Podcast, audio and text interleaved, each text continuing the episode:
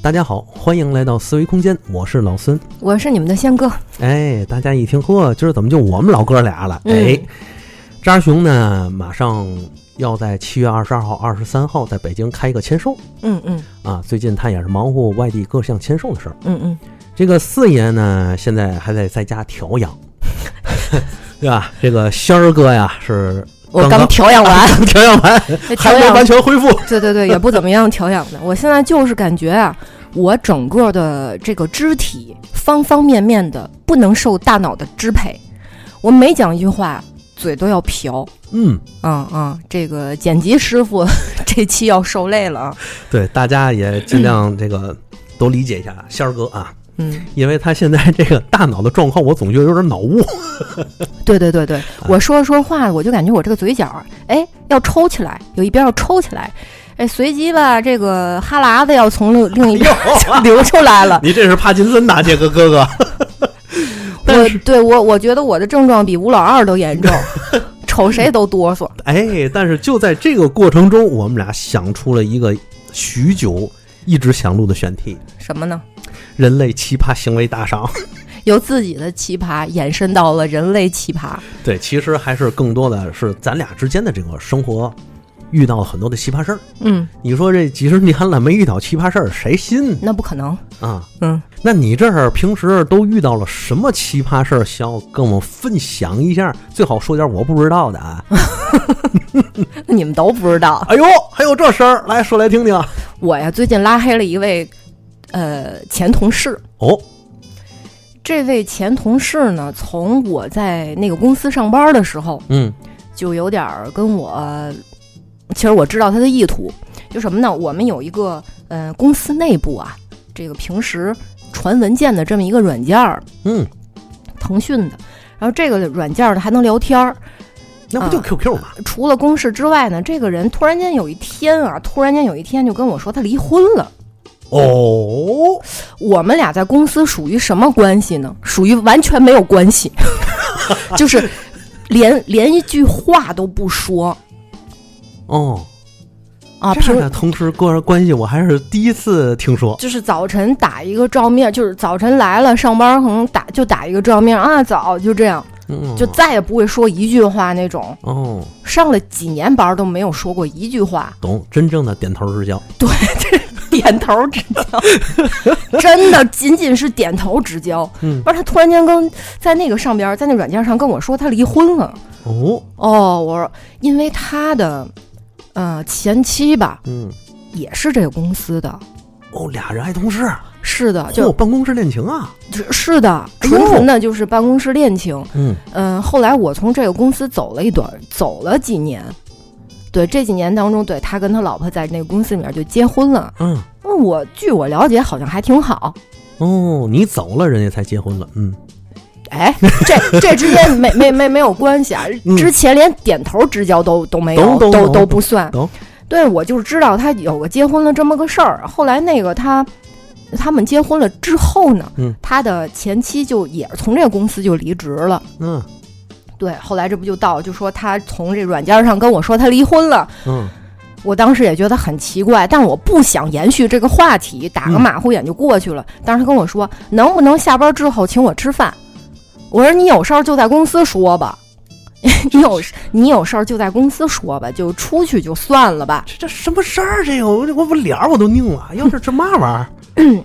对，之后呢，没有多长时间，我就从这嗯公司就离职了。离职呢，半年吧，大概半年，嗯疫情就来了。嗯嗯。那么是二零一九年，然后我离职之后，他就开始频繁的在微信上找我，嗯就是时不时的在越到晚上，他越越爱越容易就是叫我哦，那一看就一九年底的事儿了，这都。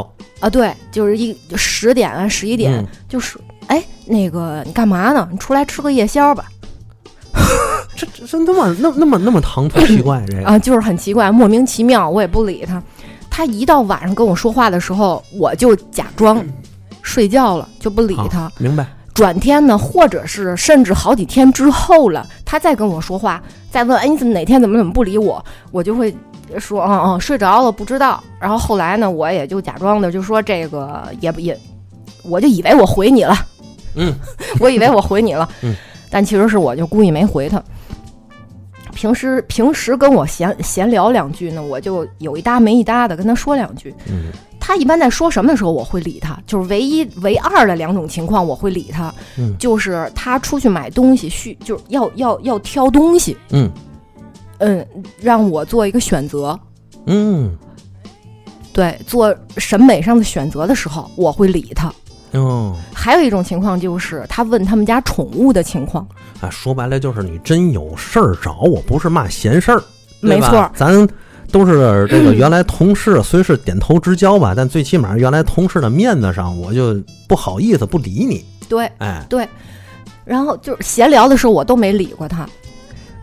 其实我就是想各自留点体面。哎，我知道你的意图，但是我绝对不接你那话。对你不挑明呢，我也不可能说你跟我说话我就撅你，嗯对，这不礼貌。嗯突然间有一天呢，他 PUA 我，啊，很奇怪啊。他说：“你呀，你这人呢，你知道你女生缘在公司女生缘非常差吗？嗯啊，我都走了，这跟我有什么关系？”嗯他说：“你女生缘很差。”我说：“哦，怎么差了？”嗯他说：“那你知道你为什么差吗？你知道那些人都喜欢在背后说三道四吗？”我说：“是为什么呀？为什么呀？”他说：“因为你就不会做事儿。哦，难道不因为不是因为老娘长得漂亮吗？你不要往那上面引，你接着哎听我说啊。哎，他就说：“嗯，你看，我据我所知，谁谁谁可能喜欢你，嗯又谁谁谁可能喜欢你。当然，他说他说的那些人啊，这些根本就无法考证，因为平时我们根本就不不不说话明。白明白。然后他说：“那你知道那些女生为什么为什么不跟你说话吗？因为你好资源占尽。”我我我心里，我当时就是，我当时就是心想，你有病吧？是呢，作为一个大老爷们儿，我就没明白，在公司里叫好资源占尽什么意思？他那个意思就是说，这些女生因为出于对你的嫉妒，所以在背后议论你。这叫好资源？大哥是不是脑有病啊？因他因为他的逻辑就是因为什么？因为好像你你比较受男生的关注，所以女生对你有敌意。哎呀，大哥应该去吴家窑看看去了。对，就是暂不提他有没有想就是激起雌竞的这个、嗯嗯这个这个想法。嗯总之，他用这么一种话题来挑来来挑起这个聊天啊，他他他想聊天，我就、哦我就很反感，我就更反感了。我明白你为嘛要用这个词儿了，因为这个这个行为巨恶臭，对吧？巨让人反感。对啊，我我都离开那公司，你跟我说这些有有有有什么意义呢？对呀、对他试图把我拉进他的认知里，他的逻辑里，啊、然后呢想指点我，嗯 但是我就没再没再接话。之后的那段时间呢，一到晚上就说，是比如说十点十一点，你干嘛呢？咱出来搓麻吧，嗯，搓麻，对？或者就是吃夜宵吧。对，前段时间不也入夏了吗？他又跟我说出来吃刨冰吧。就是你想这疫情这三年吧，嗯，反正有事儿没事儿的他就找这点儿小话题，啊、啊很无聊的这些话题在跟你聊聊天儿。但是我只在他真真正有事儿的时候，我才会理他。嗯你比如说前段时间他收养了一只猫，哦，这好事儿啊。对，在他收养猫的时候，他就会问我说：“这个收养什么样的猫？”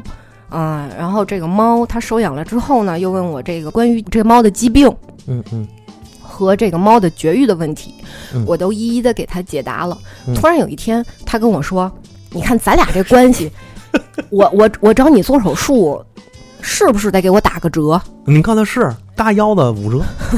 是不是得给我打个折？” 嗯我说：“我肯定会给你打折，嗯咱对吧？都做了这么长时间同事了，我肯定会给你打折。是是，这话没毛病他说：“。你给我你给我便宜多少？”我说：“这个事儿到时候再说，到时候嗯做的时候，我肯定会给你优惠，嗯啊或者我我脑子里就想的是什么？你真找我，我我就不找你要钱了。是我个人觉得啊，就这种行为是特别腻歪人的。为嘛你就是同事也好，哥们儿也好，其实真正的在这件事儿上是我要让我哥们儿、我同事赚着钱，而不是说我要因为这个关系，因为这个哥们儿弟兄，我让你赚不着钱，白嫖你。这都什么事儿？这一看这人家人品就有问题。这都无所谓。嗯，然后呢，他就会在这个问的正经事儿的这个夹缝中啊，嗯，跟你聊聊情感情感话题。哎呦，哎，你说这我脑里想的知道是什么吗？嗯，就是这样。哎，仙女儿，一会儿咱俩晚上录不录节目？你说录啊，晚上吃那个，那那咱俩去看电影吧。啊，那晚上那那那那个录节目录出什么什么样的效果来？哦，那录出什么样的效果？晚上咱俩吃小龙虾吧。对对对，就是就是完全是这种即视感，完全是这对吧？种即视感。就是上话那个上句下句不搭着。是的，是的，是的。所以就是其实意图很明显，可是呢，他又没他又没明确的说出来。就我出于礼貌，我不会撅他。嗯，是，然后突然间又有一天，突然间有一天啊，他在叙述他猫的这个过程中，他表达的很不清楚。嗯，关于他这个病症问题表达的很不清楚。然后我就说了一句：“我说你再重说一遍。”啊，我没有理解。他跟我说：“哈哈哈哈哈，你理解能力好差呀。”哎后来有机会啊，问问那哥们儿是不是手里有本儿，吴家窑发的那种。他好多人不知道吴家窑是什么，这是天津一个著名的精神病院。嗯我我终于忍不住了。其实他这些行为，我前段时间跟文文姐我已经说了，嗯他说他那星座就这样，就喜欢满处喷油。哦，那行了，别说那星座，免得惹众怒。那是他自己啊。对，就就喜欢满处喷油，就是嗯可以参考那个黄晓明，总以为自己是霸总，哦就是黄道总裁黄晓明，就是黄晓明那个星座，哦，就是好像他在喷油，但是他不自知，他觉得自己是一个霸总、嗯嗯嗯啊是。然后当时他在就是对我冷嘲热讽中，我就实在是受不了了，嗯我实在受不了了，我我心想这个体面不要也罢，你老是拿这个一个前同事的这个关系，你老是在在在要挟你，绑架你。对我当时就是一种这么这么个感感觉，我说这个体面不要也罢，然后我当时我就怼了他。嗯，干得好。啊，对他当时他，你知道他说我什么吗？说你们，脾气还挺不好的。哎呦，这哥们儿啊，我不知道他听不听节目。他要听节目，我可告诉你，这个仙儿哥从自打自打小，他脾气就不好。所以你知道，关于体面这个事儿，我已经给他留足了面子。啊，是 就我这脾气，你很难得了，倒退十年，你绝对不这样。嗯，他说完那句话之后，我就把他给拉黑了。嗯嗯，中途他还做过什么油腻的事情，真的很油腻。比如说我在朋友圈我发一张我的自拍，嗯，他就立刻会小窗我说干嘛呀？说你那张照片我存了。我说你干嘛哎呀？你为什么存我的照片？他说我要我我我把它设置成了那个开机画面，还有锁屏，还有这个手机的背景。我说你立刻把我的照片删掉。对，我说你没有经过我同意，并且我现在在拒绝你。我说你删掉，然后他就哈哈哈哈。我我觉得我也说我已经设置完了。嗯然后紧接着呢，我就把他的朋友圈，就是把他的朋友朋友圈给屏蔽了。嗯但是这个人呢，还不断的在骚扰我。嗯，我明白。呃，对对，就到最后，我是觉得就没有体面可谈了。对就算了吧。嗯嗯，其实我觉得是这么着啊。你看这个朋友圈存人家照片的行为，其实是个不礼貌的行为。嗯，咱说到底，嗯对吧？但是咱都是成年人，都懂。嗯就是我公开发出来的，其实你要是存了，你也就存了。但是你别别这样挑衅性的、骚扰性的告诉我，是，对不对？对，咱就不管那些事儿。但是你这挑衅性、骚扰性告诉我，你这小子你想干嘛？而且这情况发生了不止一次，还不止一次。不止一次。对，还有一次是有一天晚上，这大哥又十点来钟跟我跟我说话，嗯，又找我聊天儿。我说不好意思，我要睡觉了。然后他说：“啊，你发张照片我看看，有病吧？你有病吧？啊呀，就是我真的内心活动就就三个字儿：有病吧？就是有点病。就是男嗯男生莫名其妙找女生要照片儿这个行为，你们难道就不不自知吗？就很油腻，不，这个我觉得是让人反感的，而且这个我跟你说啊，小鸟，非常不礼貌。对，特别不礼貌。这个事儿我还真干过，是这么着。原先啊，我跟有一个姐们儿，当然这也是少说也也超下来十年十十来年了。那个时候她呢，就是关系我跟她关系不错，但不是那种男女朋友或者是搞对象的关系。嗯你要二十多岁，我也不搞对象，我也不知道为了嘛。脑抽了，脑抽三十多岁我才想这事儿，所以那个时候我跟人家一块儿聊天儿，他呢也没拿我当外人，人家聊啥呢？聊那年我记得春季款，买衣服嘛，买衣服春季款，他就跟我说这哪款好哪款不好。其实我挺喜欢这些这个衣服配饰啊，这些这个包括一些这个服饰这方面的，因为我觉得挺好看，穿起来挺挺有美感。我们聊聊聊了聊，他就跟我说有一个这个有一个连衣裙是什么玩意儿，反正是那一套，说穿起来啊，让他能感觉到特别御姐。我说你穿起来能御姐，我说你不是这个风格的，我说你发来我看看。当时他就回了我一句，他说你这行为，这个找找我要照片的行为真的倍儿讨厌。没有边界感。对我说，哎呦坏，还真是。我说对不起，对不起，对不起。我说我没想到，嗯，我因为我在心里把你当个男的。然后他说这句话，哇，你这句话更讨厌。暴击。但是这句话我我经常听到啊，朋友们，老孙经常对我说，哎呀，嗨，你这习惯了，你这就是。你看，所以当时即便是说完这句话之后，我立马反应过来，我这种行为找人要照片是特别不好的。嗯但是我这个人有些时候，比如说聊天啊，或者跟人这个关系比较熟了，嗯我容易犯这个错误。嗯。但是你们还是在一定的特定的语境下，哎，对，你没错，你你你顺势说，那你把照片发过来，我看我看看吧，嗯，对吧？你想看他穿着那个是什么样的，实际上你是这个意图。对对对，但是这位大哥不是嗯，啊，他就是没话找话，然后突然间说一句：“你发张你照片看看。”或者是经经常他说：“你最近干嘛呢？发张照片看看。哎”呦，你有病吧？就是有病，这偷窥狂吧？我觉得这有点儿，多少有点儿这潜质。咱这么说啊，这个追姑娘这是很正常的事儿，对吧？但是你不能这么追，你这个是反效果，这个不，我觉得不正常。不是我说这个是反效果，不能这么追，也不能这么聊天啊，是哪有这样的这个？嗯，尤其我觉得像呃找人要时不时就来张照片我看看，哎呦，就好油腻，好油腻。就感觉你这人企图不良，真事儿。嗯哪怕我想是另外一个人，比如男的女的找我要照片，我也会这想法。嗯除非你找找我要照片真有事儿，嗯，对吧？对对哎对对对，就林林总总的这些，最后还要说我，还要说我一句：“哎呀，你脾气不好。”就最，最后落在我脾气不好，大哥离婚是有原因的我觉得也是。啊。嗯，我觉得但是我感觉这个看他现在这个模样啊，这个说句不好听的啊，他这婚可能白离了，完全没活明白，对，没想明白自己的问题。这婚白接等于就是。对对这这这个婚姻婚姻生活没给他过明白。对，嗯，咱这么评论人家不对，但我总觉得他这个不对劲，这这人不对劲，没有这样的。对，就是我给他删了。我当时我就是想的什么嘛，就凭什么你的这些个过界的行为令我自己精神内耗呢？没毛病啊，是不是对呀、啊？为什么是我人，你最后你要还要给我扣一帽子呢？就是啊，明明是你不礼貌，你没有边界感，你在满世界喷油。就是，而且老娘我脾气不好，这叫帽子吗？这叫事实。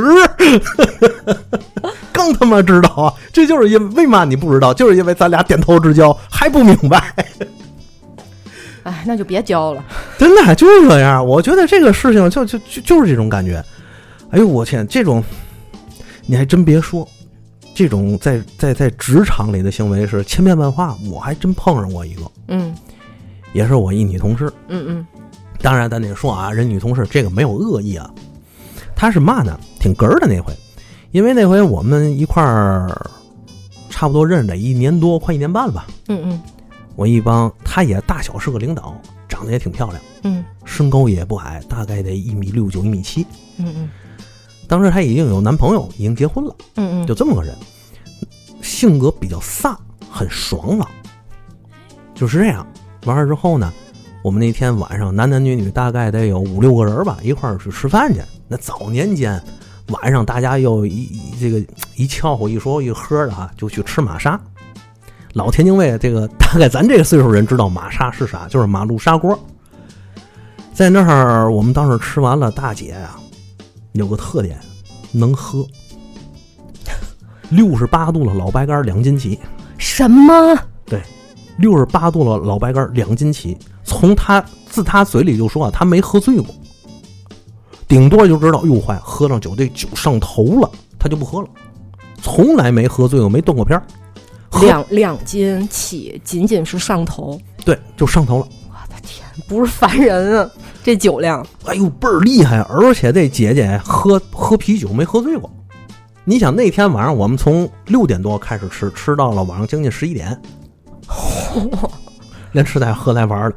姐姐喝了九瓶儿，其实对于她来说就不算多。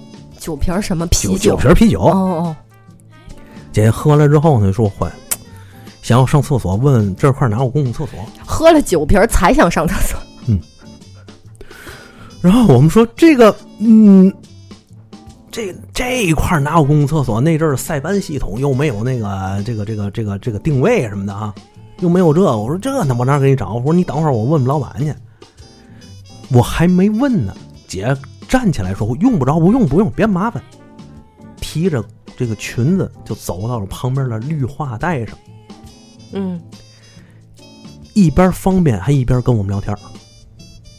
啊，真的。当时我们那一桌人全傻了，我也有点傻，就是我我我有点脑子没转过来，对，这一桌男男女女全傻了。就是他一边方便。还能还能一边跟你们聊天，对这说明物理距离够近，啊，没错，就在你们眼前方便，没错。那岂不是一览无余？当然，我我个人觉得，咱得说啊，天黑你也未必能看得见，但是就这种行为，我们就傻了。我他其实是不是也已经喝多了？没喝多，人家很正常。你想，喝到这个六七喝六点多，喝到十一点才喝九瓶啤酒，他能喝嘛呀？他根本就没醉呀、这么不拘小节的女孩子还比较少见，我第一回见，我是第一回听。嗯，完事儿之后回去，我们那一顿饭吃完了，我们都面面相觑，但是又不好意思说什么，嗯人家都没当回事儿，你干嘛呢？对吧？嗯你你干嘛大惊小怪，人都没当回事儿，完事儿人家方便完了起来接着吃接着喝，结账走人。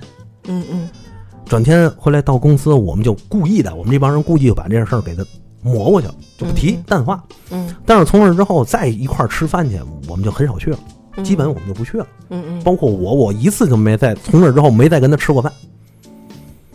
我特别怕这种就是玛莎这种场合再跟他吃饭去。你要说正规的场合那去没事儿，嗯，你明白是这个意思。嗯所以从那个之后，他身边其实还有俩特别不错的朋友，在公司里有一个小男孩，有个小女孩，也是他部门的。嗯他就跟我说说，嗨，你们有些时候用不着这样，他就是一个特别不拘小节的人。回去之后，我们还跟他说了，我说这个您别这样，他还乐，他在那儿，嗨，这有嘛？谁这么大岁数谁没见过？嗯，真的。而且他说，就大晚上十一点，谁能看见？这不有点一一叶障目不见泰山吗？嗯，是。但是你说他有恶意吗？没有。没有，可能就是太憋得慌了。嗯、但是太大大咧咧的。但是我想起来，我那个画面我都在眼前，我我实在受不了。我们好多人都受害，受受受不了这个事儿。哦，你说这个我想起来了，反正一到夏天，我经常也遭受到一些精神污染，我只能是这么说。哦，啊，对，夏天肯啊定就是天津玛莎最盛行的时候，哦哦，也是有年头了。到处都是玛莎，嗯对吧？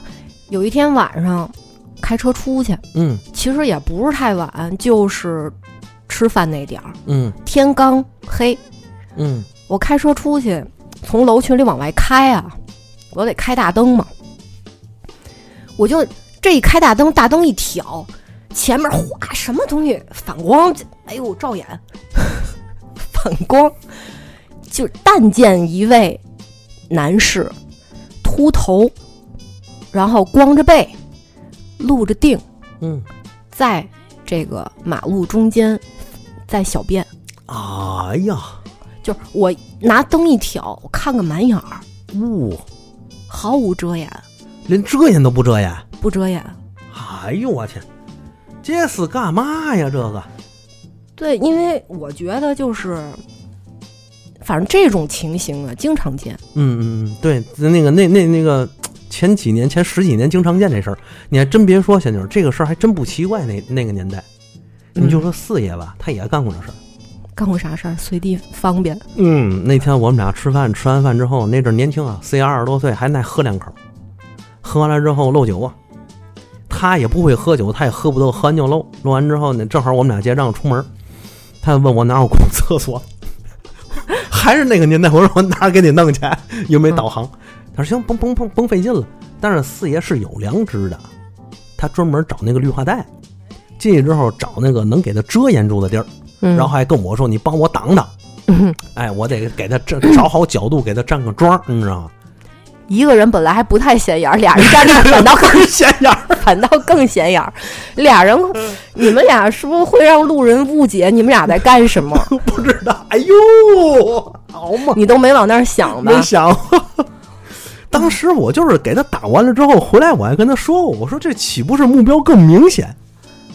但是我们俩当时也没深究，就嘻嘻哈哈就就就就算了，因为这个事儿在当年真不少见。你像还有一个我那同学木林壁，鼎鼎大名，嗯。也是晚上十一点多、十二点吧，大哥吃完了、喝完了之后找不着地方，也没有绿化带，在哪儿呢？在现在的泾河，原来那阵儿还没整修呢，叫强子河，就是臭水沟啊，嗯。在那儿来了一来了一回，嗯，结果他来完那一回没两天，就宣布强子河要整治。我们说你这是给天津人民做贡献了，你知道吗？哎呀，但是，哎呀，这个这个这个说出来这种画面确实不太好，尤其像你这种大灯一挑，的，那前头都看见，这就有点儿嗯三光：头光、背光、定光。哦，头还光的，对，哎呀，嗯，反光反光极强，那我明白了，嗯这要是换成亨利卡维尔，可能你就不会有这个感觉了。这绝真的这绝对是属于精神污染级别的。嗯，是，嗯，就是你你你如果是找一个墙角就背着人，嗯其实也能理解，人有三级嘛。但是他是不是？但但是他是在小区的行车的大路上，在大马路上嗯，喝多了吧？这是不是在小区的行车的路路上，他把小区当树林了吧？他有可能他他当成这个钢筋水泥的树林了，也许。我感觉这这这货在小区里头也不是有嘛好名声但其实。这种情况真的不少见，我还见过在我们小区的外面，就是三位男士并排在那儿解决，嗯，后背就是大马路，特别大的大马路，哎呀，这三位男士背背冲外面，背冲着马路，然嗯，后在那并排这都什么玩意儿？比赛呢，是吗？其实我倒是看过一部电影，那电影艺术化展现还行，但是你要是在社会里头，在现实生活中，你真看见这玩意儿，确实和电影里见到的不一样，嗯 只能说是艺术高于生活，源于生活了，这算是嗯是吧？嗯哎呦呵，您还真别说，你这一说，我还真见过。但是我作为一个老爷们来说，我就觉得这东西不老文明的。确实不文明。这不是说我有多高级啊，因为有些时候咱要是从哪个犄角旮旯走，那个味儿一反，你确实腻歪人。其实我挺纳闷的是，你说这些人他没有羞耻心吗？有羞耻心他干这事儿，嗯对吧？你要是他要真是个有羞耻心、有懂懂理、懂事儿、懂面儿的人，咱就用老天津话说，是个懂懂事儿的人，他也干不出这事儿来。他干他也得遮遮掩掩的，让人知道哦这个事儿不好意思，咱其实能理解。但你这个大厂撕开了，你这就不就就就另一码问题了，对吧？我突然间想起来，十多年前，十多年前那会儿还坐公交车呢。哦，我有一次去学校，嗯学校河北区，在河北区的一个那个公交车站啊，公交车站，公交车站不有那大大牌子吗？我就在那儿等车回家，我就感觉吧，当时我周围没有人啊，嗯当时没有人，只有我自己，我就感觉从我身后那个牌子后面蹭出来一个人，一个嗯人影在我的身后，嗯然后呢，先站在我的身后了。嗯然后我没有回过头去看，我没有。然后这人感觉好像是感觉我没有回过头去，但是他为了引起我的注意，然后他就绕到我的面前了，就嗯直直直的站在我的面前。他穿了一个长的一个外套，那时候大概是秋天，一个长的外套。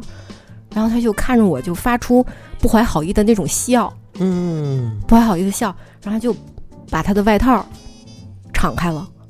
哦，我知道这种，啊，是嗯他下半身没有穿衣服。嗯，是哦腰带以下嘛还没有。对，嗯我当时就有一种稍微有种惊慌的神情，嗯，我往后退了一步，他反而很兴奋，对我懂，我懂。然后他就往往前又上了一步，对我紧逼了一下。嗯，哦，当时你猜我做出一个什么反应？撤他一嘴巴。没有，没有，没有，没有，没有，哦，我不敢跟他发生冲突。其实，嗯因为毕竟就当时就我一个人，车站没有别人了。如果发生冲突，他对我实行暴力，那我怎么办？嗯，没错。然后我就扯住他的一个袖子，嗯，我说：“你想干嘛？”嗯我说：“你想干嘛？你你脑子里不就想那样事儿吗？”嗯，我说：“我不怕你啊！嗯你看我们家就在就在那儿，你看亮灯的那那楼嗯嗯嗯嗯啊，走走走走，咱俩上楼。嗯，这哥们儿跑了，嘿，软的欺负硬的怕，其实这帮人都这样，嗯真事儿。哎呀，你说这个，这种就是属于录音癖吧？对，其实有这个有比这个还要那个嘛一点的，还有那个过分一点的，就是嗯秦始皇他妈赵姬，姓有姓尹，有的人。嗯嗯。后来有人说这也是一种生理上或者说心理上一种疾病。嗯不过说到这个，我年轻的时候我也碰到过，我也碰到过类似的事儿。那回是我去找我一个同学，我这同学呢住一个很老旧的小区，嗯。我进他们家门洞，嗯。一楼就是从那防盗门里头啊，嗯。夏天一楼嗯。从防盗门里头跨出来一个大姐，嗯。那阵儿我大概十十多岁吧，不到二十岁。嗯那大姐看着得有三十多，冒四十的样子。嗯啊我她就从上到下打量我，我心想你打量我，我就是让着你点走呗。可能我想着我这是生人来你这老小区，人家打量打量我，看我干嘛的，这能理解，对吧？防范意识强，挺好。嗯当我跟他侧身走过的时候，他一把抓住我，拽我拽我胳膊一下，给我拽住了。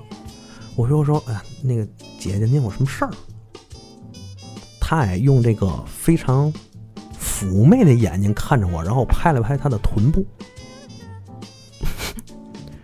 然后给我一眼神，屋里头。我我说姐，我没有这个喜，我没有这个嗜好。我说我也我也没带钱。然后他说我不要钱，他跟我说我不要钱。我说我真没这嗜好，实在抱歉。我说我上头是找人的，我亲戚住这。哦，哦哦哦，你喊出来呀、没有，没必要。有必要。我以前觉得什么都没必要，是当时真的。如果我现在再遇到这些精神污染的事儿，我绝对喊出来。是当当当当时他就看了这个，一说这话之后，这立马就把这个手撒开了，这人就正常了，就说哦，好好好，他自己走了。完事儿上去之后，我找我那同学，我还跟他说这事儿，我就就你住底下哪门哪门大姨，他都愣了都哦，那大姨平时看着挺正常呀，啊，还有这样？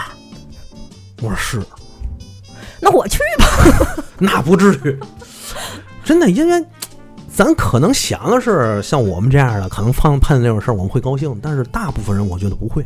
我我觉得啊，嗯，在你之前，他绝对已经得逞过很多次了。有可能，嗯有可能，咱也不知道他是真的还是假的，还是还是还是怎么样的，咱不清楚啊。嗯但是确实是给我吓够呛。嗯嗯嗯当时你像我也不太大，我哎呦吓我一跳，我说这是嘛事儿啊？这都是嗯嗯哪有这人嗯？我还跟我那个同学，我们俩聊了半天。嗯他从那儿开始还你还别说，他回去都跟他父母说了，嗯嗯给他父母吓得够呛，说你以后你出门小心点儿，有点这事儿你回来来回说。因为他父母也说，这个估计是啥，就是老门口，都是老门口，他不敢。嗯嗯要有点嘛事儿呢，人人上去就踢门去了，对吧？你这外来一小伙，他也不知道是谁，是干嘛来的，嗯还真像你说，现在还不知道他原来怎么做，怎么回事呢？都做做过多少回了？啊，对，哎呦，我天！就那一回，就那一回给我的这个阴影特别大，很有一段时间我都没缓过来，真怕，真真害怕。这是要干嘛呀？是，其实现在这种情况还有。嗯我前段时间听我两个女性朋友嗯说起来一件事儿，嗯，万新村，嗯，不是有一个夜市儿吗？啊，那个夜市儿好像最近整修了，在整修之前他们去的，还是那种就是比较，就是我我所谓的是那种散装的夜市儿，自发的，啊我懂我懂，对对对，特别有烟火气。那个夜市儿、嗯嗯嗯嗯也也也挺长挺大的。嗯这俩女孩儿呢，那天就说：“哎，咱们去夜市儿，想吃点小吃。”嗯俩人就去了。到那之后呢，俩女孩儿爱吃辣，嗯找了一家卖酸辣粉儿的。嗯卖酸辣粉儿的，一般都是拿那小纸盒嘛，嗯对吧？他们俩没在摊位上吃，说嗯咱们啊，一边走一边吃，嗯天儿也挺热的，这样走着吃啊，凉得快。然后咱们路上再看看有其他小吃，就是随走随买，嗯而就端着这碗刚出锅的热腾腾的酸辣粉儿，嗯然后走着半截儿呢，就觉得说不行，走着吃还是不方便，咱俩就溜稍微溜着边儿走，把这个吃完了，然后再接着逛吧。于是这俩人就从这中间那个人比较多的地儿，俩人就煞到边儿上了，就溜着墙根儿走了，嗯明白吧？嗯溜着墙根儿，哎，边吃边那，哎，唰的一下就从阴影里不知道从哪儿就窜出来一一黑影儿，嗯。这俩女孩儿都还没反应过来怎么回事儿了，这黑影就靠近了。嗯。定睛一看呢，是一个男的一大哥，嗯。就然后看见他们俩之后，就把这皮带给解开了，嗯。然后把拉链拉开了，嗯。裤子就脱下来了，嗯一边儿一边儿脱着裤子，一边儿一边儿就往他俩呃跟前儿就就就凑。嗯这俩女孩吓坏了，嗯没见过这个呀，嗯知道是。就是是是录是录音癖，或者或者是说是神经病嘛，或者就就压根儿就不怀好意的，也许没病，就是为了那什么，懂呃，对，就随着这凑近，这俩女孩就连连往后退呀、连连倒退呀、那边就步步紧逼。这俩女孩吓够呛，最后没办法，手里这碗酸辣粉了吗？嗯滚烫的酸辣粉了吗？就一下扣在那男的那个部位了，哎呦，直接正中靶心儿，正中靶心儿。扣完以后扭头就跑，都吓哭了，一边跑一边哭。是我能理解。但是听后边那男的也哭了，那那肯定的，我这么说，又烫又辣。他说他呀，这活该，你知道吗？就是活该，就该这样。但是你要说这个事儿，我为嘛能够理解他哭，是因为一个一另一件其他的事儿。啊，对，是因为我原来和人军训的时候，嗯我上铺。跟你说啊，那阵儿在外头军训的时候，那也是夏天，蚊子多嘛。嗯结果那天军训完了之后，晚上我们那上铺啊，就我那上铺啊，就在上头晃悠，就来回晃悠，弄得我们这个上下铺都嘎吱嘎吱响。哎呀，我心想，大哥，你这干嘛呀？这至于的吗？旁边的大哥也睡不着觉了，上下铺的，起来之后，我们这个也不敢开灯啊，拿着那阵儿有手机，刚有那个手机，咔，得打开灯。忍点儿，那意思你忍着点儿，干嘛？别那么大动静，我们还睡觉了。啥呀？哎，不是你们那是男生宿舍那当然了，男生宿舍嘛。完了之后，大哥起来之后，俩眼都红肿的，就一看就是流泪儿流下来的，你知道吗？啊？对，我们说哟，你怎么的了？他说我挨咬了，挨嘛咬了？那蚊子。然然后他用手指了指下面，那蚊子正中靶心。他上厕所的时候难咬的。哦，你明白了吧？嗯，那那那那眼睛为什么红肿？因为他太痒了，他又怎挠也不是，是不挠也不是。于是大哥突发奇想，智商瞬间二百了，抹风油精。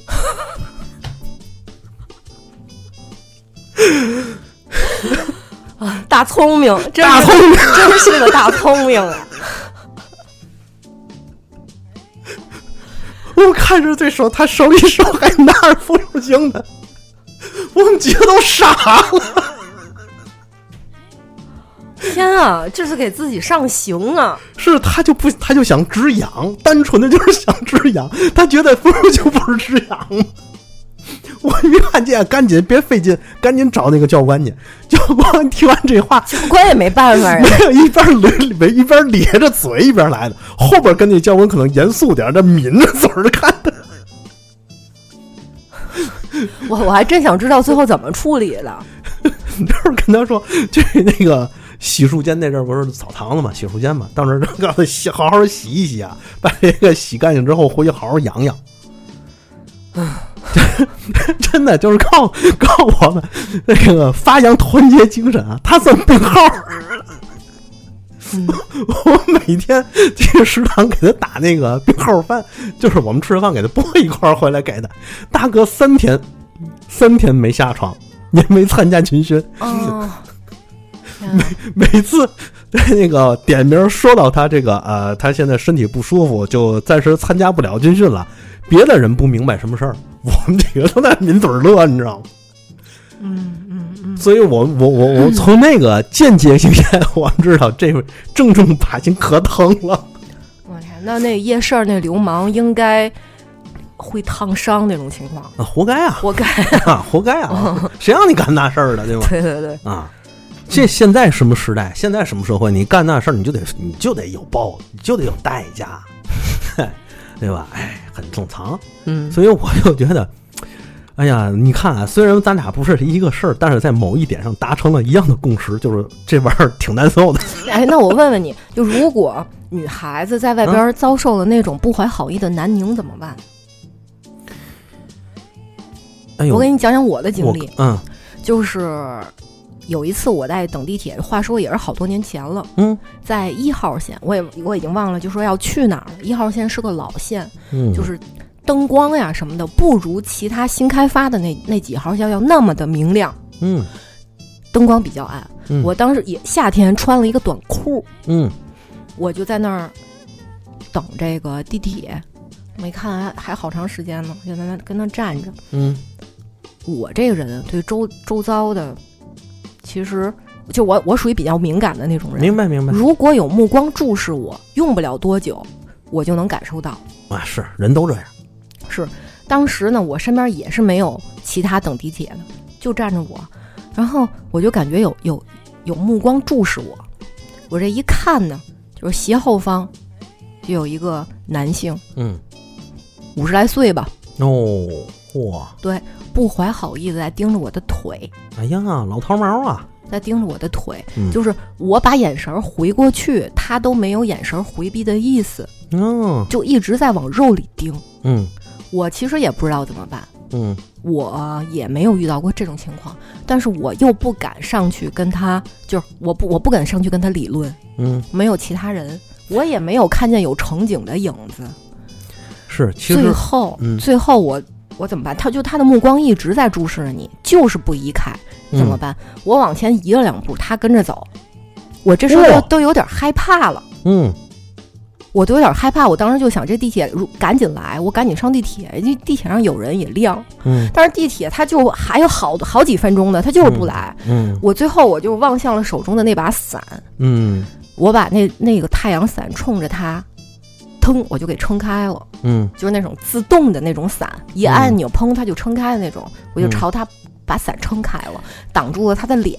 嗯嗯。我就看挡住他的脸呢，我就能看他的脚吗？嗯。过了一会儿，他就把他的他，我就看他啊移到了另外一个方向，就试图躲开我那个伞，嗯。然后我那个伞就接着嗯，接着移动，嗯。就一直把它挡开，一直把它挡开。就好在他没有往前，就是上那几步，一直在在原地在那来回转。最后是地铁来了，我上了地铁，我才看他没有跟着。嗯，就是老套毛，这种这这种事儿原来挺常见的，现在少多了。我个人觉得啊，就是这个事儿，如果是我的话，我肯定会选择跟他对视。我我对视了呀，对，尤其是在公共场合，我可能还会上前问问他一句：“你有啥？你有嘛事儿但是你是男生啊，？”没错，所以你跟他的武你跟他的武力值就是不相上下呀，啊可以抗衡啊。对，所以我觉得在这个问题之上，首先，如果在一个公共场合，你还是选择一个合理的避开比较好。比如说去一个人群多的地方，或者去上面寻寻求工作，跟工作人员聊聊天、说说话，哪怕问问个事儿，都对他是一种巨大的威慑。幸好是在地铁，对顶不济这个地这趟地铁我不坐了，我从那儿走，我去，它总有那个出闸口，它总有乘警吧？对。如果是在偏僻的小区，甚至连小区都没有，一个人遇上了这么一个人，多害怕！是，确实，你要说这种事儿，你别说，好像你要看什么人，我也犯过这样的错误。那阵儿是我在公共汽车上，那干嘛呢？嗯，我旁边坐着一个挺年轻的一个小姐姐，她旁边有个小孩儿，我不知道这是她孩子还是她这个侄子一系列的啊。嗯这孩子呢手里拿了一个 G 一的变形金刚擎天柱，就在这个这小姐的腿上在那玩儿。嗯嗯，那小孩儿们在那趴那儿跟在在那玩儿。哎呦，我就盯着那擎天柱，我说嚯，这东西可少有啊！这个嗯嗯你要知道，要是现在好多人要是玩变形金刚的话，知道这东西不少钱啊，能值个几万。嗯，我在那看着，然后我突然发现好像气氛不太对。那小姐那那俩眼就这瞪着我，你知道吗？我一看坏了，好像是我瞪人瞪错了，对吧？你因为我看的是擎天柱，但是其实我人家我也能看人家那个那个腿、那目啊。光正好注视到腿上。啊，这是很不礼貌、很混蛋的事儿。我说我赶紧就一低头就就赶紧回来，然后嗯嗯嗯，因为我觉得这事儿我也没法解释，你怎么解释人也不信，对吧？就赶紧到了下一个车站，我也没我也我也没动，我该干嘛干嘛，嗯人家带着孩子就走了。所以后来我就反思这个问题啊，就是我觉得这样的行为其实对人家是很不礼貌的，嗯不管是我们有意的还是无意的，有些时候都会让人感到非常不爽。嗯嗯所以从这儿开始，我就注意在公共场合的这样的行为。当然，我觉得那次我也不是有意的，所以我也不会故意去做这种事儿。嗯但就是说，这种方式确实是，就是说咱们普通人吧，嗯啊，没有歹心的那些人，嗯在有一些行为的时候，也得稍微注意一点，在公共场合，嗯对吧？有些时候咱觉得可能没什么，但是可能会对人家造成不良的影响。嗯嗯嗯，你要说那个像你那样碰着有歹意的，那就另说了，嗯嗯对不对？嗯哎呦，这个东西确实是，嗯，搁在以前的话，其实心态是是害怕，或者是当时是不不知道怎么解决。如果是放在现在的话，如果周围有人，嗯那么我肯定会大声喊出来，就是就是让大家对他产生就是注意。对，对，因为他们这种人本身就是小人藏气息，对，是的，对吧？对，如果要是有人在那儿大喊大闹，他跟你他跟你矫情，跟你闹，他更没理。是是是。那么如果在偏僻的地方我再遇到的话，我肯定撒丫子就跑，哎，这正正常。我一秒钟都不会逗留，我也不我也不会去看回去，对。我也不想问他干嘛，我绝对对就跑，因为跑我才是我觉得最安全的方式。对，说真的，如果是要在一个特别背静的地方啊，嗯。就是哪怕是我们男的，我们我们也会转头跑，尽量合理避开这个事情，因为你嗯不知道对方是要干什么，对对对对对，对吧？尤其是在这种这个黑夜的地方，尤其大晚上，这个咱不好说。虽然说好人多，但是你也不知道他有没有坏人呢，肯定有。一看这人后边蹦着就追你，然后没影子，对对对。哎，怎么聊到老四的范畴？这四爷就来就来精神了。这个说是不是这人还反穿着鞋？哎呦跑跑自己这个这个关节一扭，在地上爬，哦，这是我害怕的，太离奇了。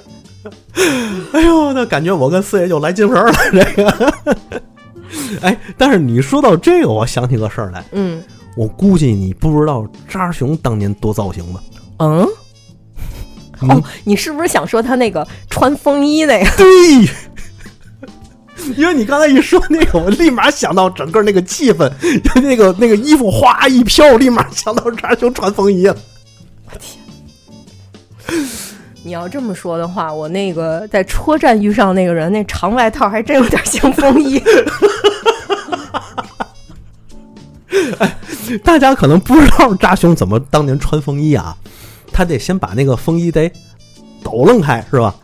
就是得把风衣啊在这个空中一扬，哦抖抖开，对对对对对，抖开，让那个风衣的袖子和后摆嗯。都得都得支棱开嗯。啊，就像就就完全展开吧。嗯嗯嗯，然后怎么着？然后他张开双臂，在这个在这件风衣下落且展开的过程中，嗯，让自己的双臂唰插进那个袖子里，呃，对，没错。然后还没完，嗯然后呢？然后还得把那风衣的后摆撩一下。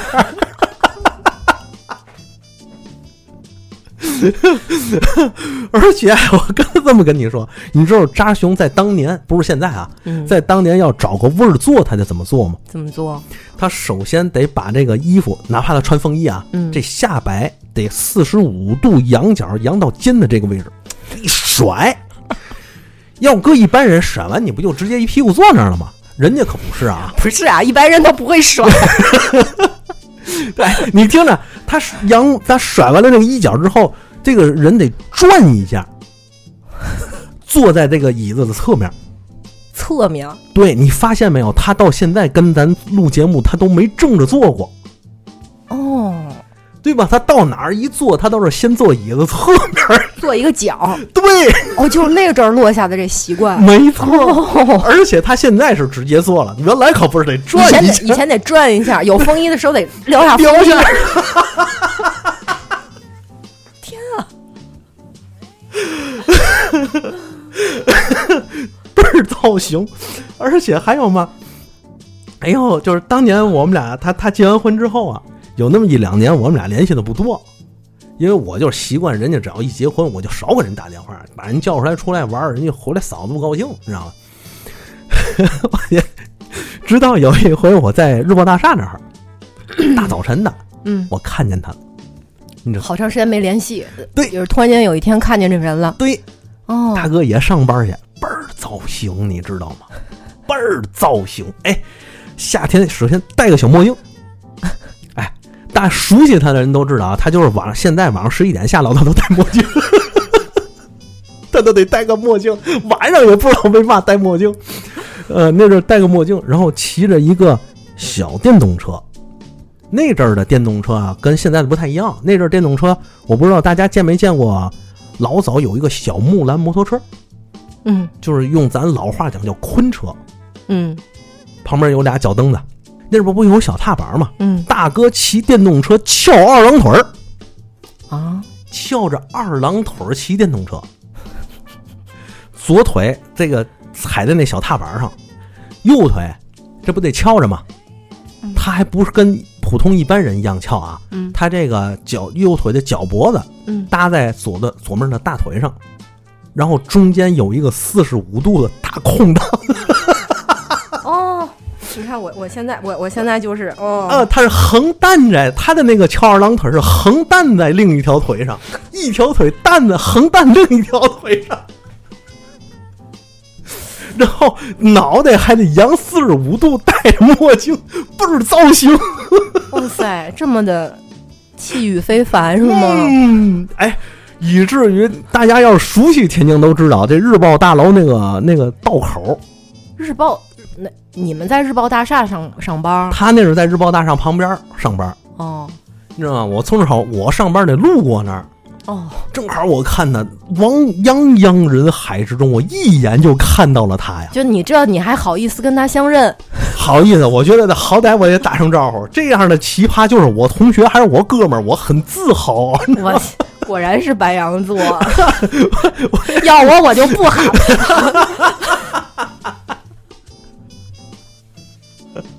不认识也罢，不认识也罢。我喊完他，大哥连车都没停，回过头来隔老远，你知道，隔隔点一段距离，给我喊两句：“走啦，上班去啦！”我说：“慢点，慢点。哦天哪！”倍儿帅，我天！你知道，就一马路的人看我们俩。哎呦，后来我认识他那个，呃，我认识他在在那个公司上班的同事，嗯跟我说啊，人扎老师啊，在当年在整个写字楼里都是有名的。哦，这么有名？对，有名在哪儿？抢电梯，因为他掐点上班，上电梯的时候，甭管里头人都满没满，他都得进去，哎，说来往里让让，然后人家给他让让他挤上来，整个写字楼都出名了。这当年啊，要是没有手机，啊没有那么发达，要是嘛发达点，他早名人了。他 那天录完节目快十一点了，嗯对吧？咱一块儿往外走，嗯从出门那一刻，他把墨镜戴上了。啊，对对对，就是家熊他们这楼，从一楼到五楼没有灯，嗯没有灯。嗯他一晚上十一点了，漆黑一片，伸手不见五指。他那楼栋，对吧？咱每次都得靠手机的微弱的小手电筒去照脚底下那一点儿，那点儿。然后他一出门把墨镜戴上了，我就一直回头担心他，我说你别摔着啊！然后一直目送他到楼下，一直上了他那车，跟我说。没事儿，这地形我熟得很。不是你，你半夜戴墨镜，这是地形熟的事儿吗？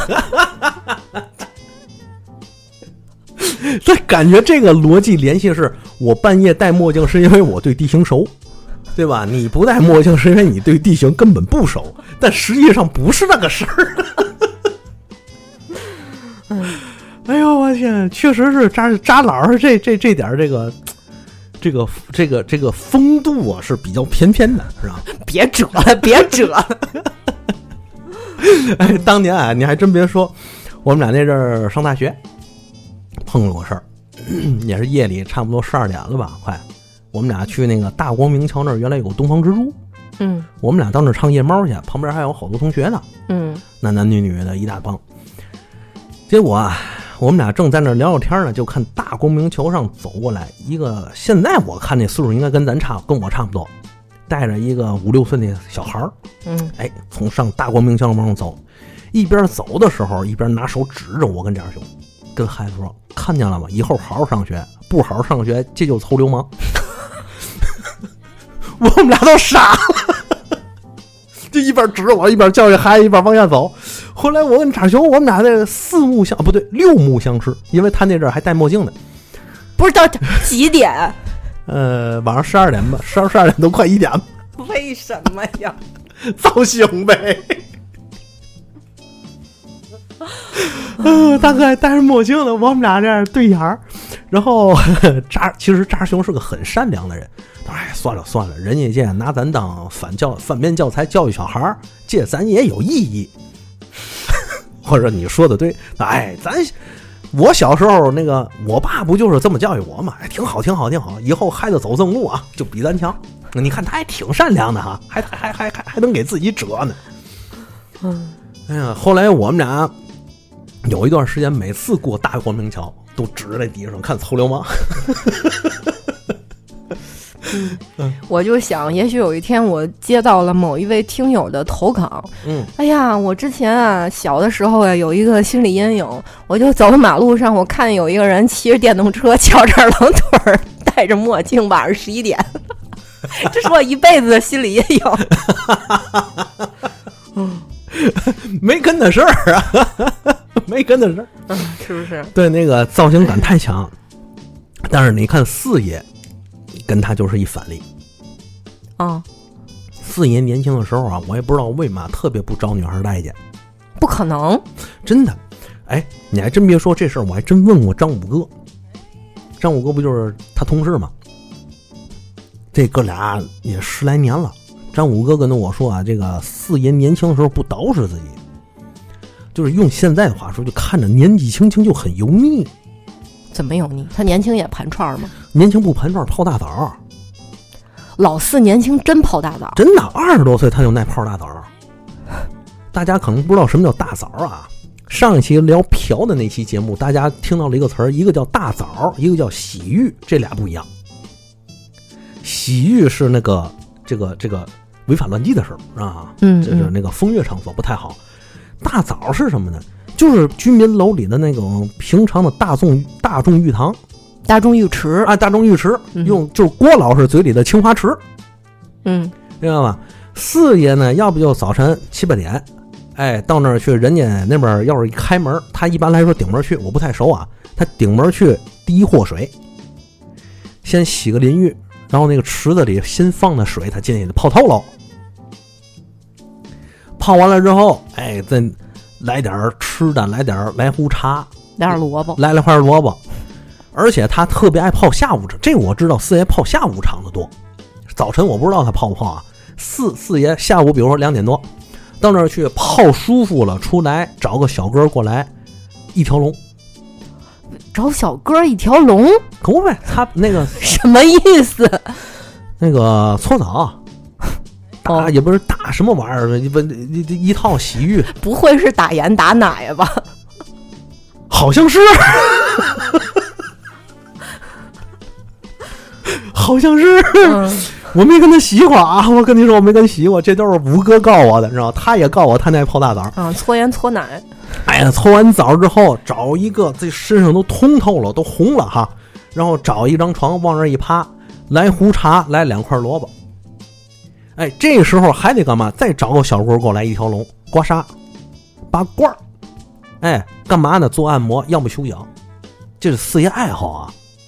两点多去，他能泡到晚上五六点。不是他是无业游民是吗？呃，那阵儿下午天天的泡澡，不是那阵儿他从北京回来不歇班吗？歇班回来他就干这事儿，有时候，我天，二十多岁他就干这个，所以我估计那阵儿姑娘不喜欢他是有原因的。而且出来之后，四爷也不太着，不太看重着装。他那阵儿就爱穿个迷彩服，迷彩服还挺好看的，嗯、工地儿那种，工地儿他穿出来是那种工地儿风，赛博朋克工地儿风是吧？废墟风的迷彩服，嗯嗯，完了之后还得戴个劳保手套，就是那个白的棉手套。戴手套干什么呀？他有时候画画用，我不我不知道。冬天的时候他就爱戴那个。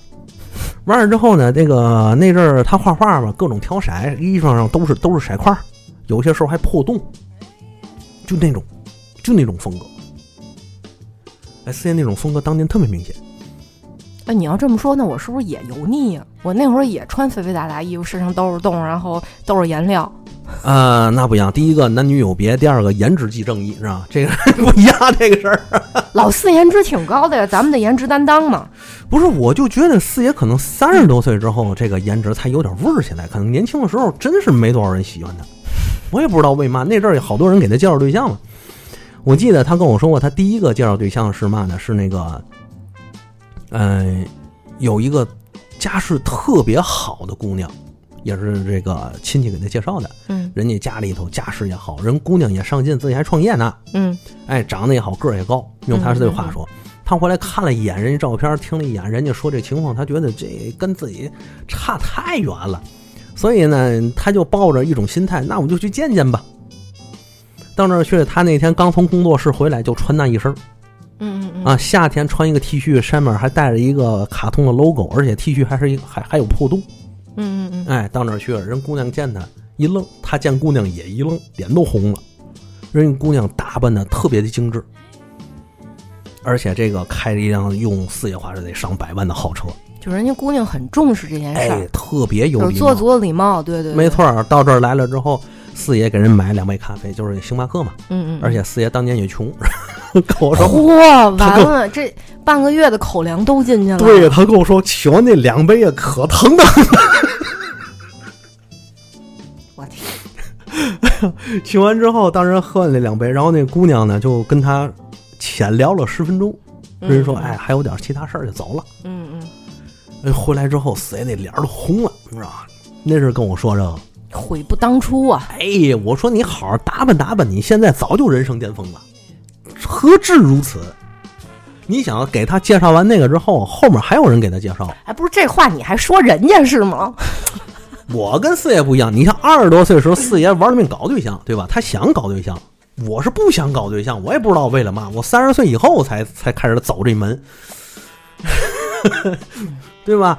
所以那阵儿，你看那个我有一个外号，不就叫妇女之友吗？都都是好姐妹，都是好兄弟，我给你们介绍对象啊，都是这个。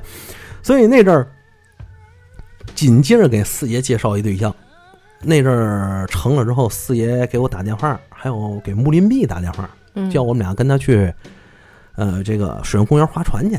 你想那都什么年代了？哦，好早啊，很早了哈。我说，哎呀，四爷，我那个公司我得加班，因为那阵儿我在广告公司干活，我嗯我得加班。我说你你去吧。结果穆林碧去完，转天礼拜日找我来。我问穆林碧，我说四爷对象怎么样？倾国倾城吗？穆林碧哎，抿着那小嘴儿，那跟我说，你知道企鹅人吗？我说知道啊，企鹅人还没见过吗？怎么的了？四爷那对象长跟企鹅人赛的。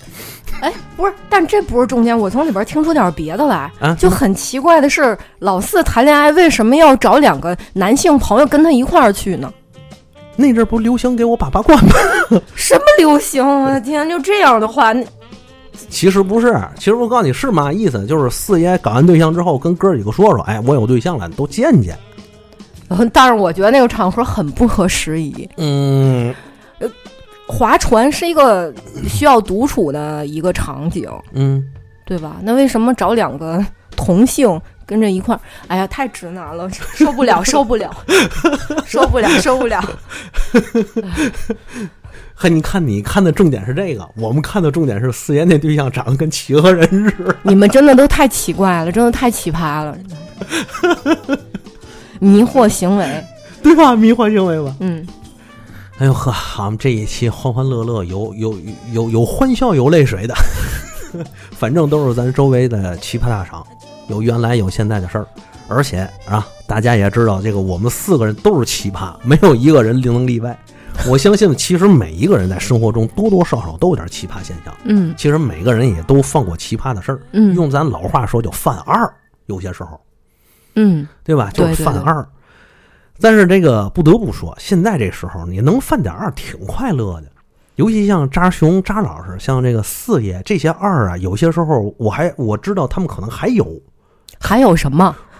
还有还有这种迷惑行为是吗？可能有，但是他因为我们之间那个聊聊天聊过太多了，这一猛的我也想不起来他们还有什么二事儿了。不过迷惑行为归迷惑迷惑行为，这跟咱们节目这个前半段所说的那种可不一样。啊 可不一样，那种 属于精神污染那种水平，对对，没错儿，可问的那些精神污染，我希望咱谁也别遇到，对吧？虽然说在生活中很可能难免，但是大家遇到了之后，有些时候也别把它当回事儿，这么一一一哭一说一笑一这个一玩一乐就过去就完了。心理素质就是这么被锻炼出来的。没错，像咱这混互联网混多少年了，在网上冲浪的人还混不了这个。哎哎，行了，这期啊也聊了时间不少了啊。那么本期节目到此结束，大家拜拜。拜拜。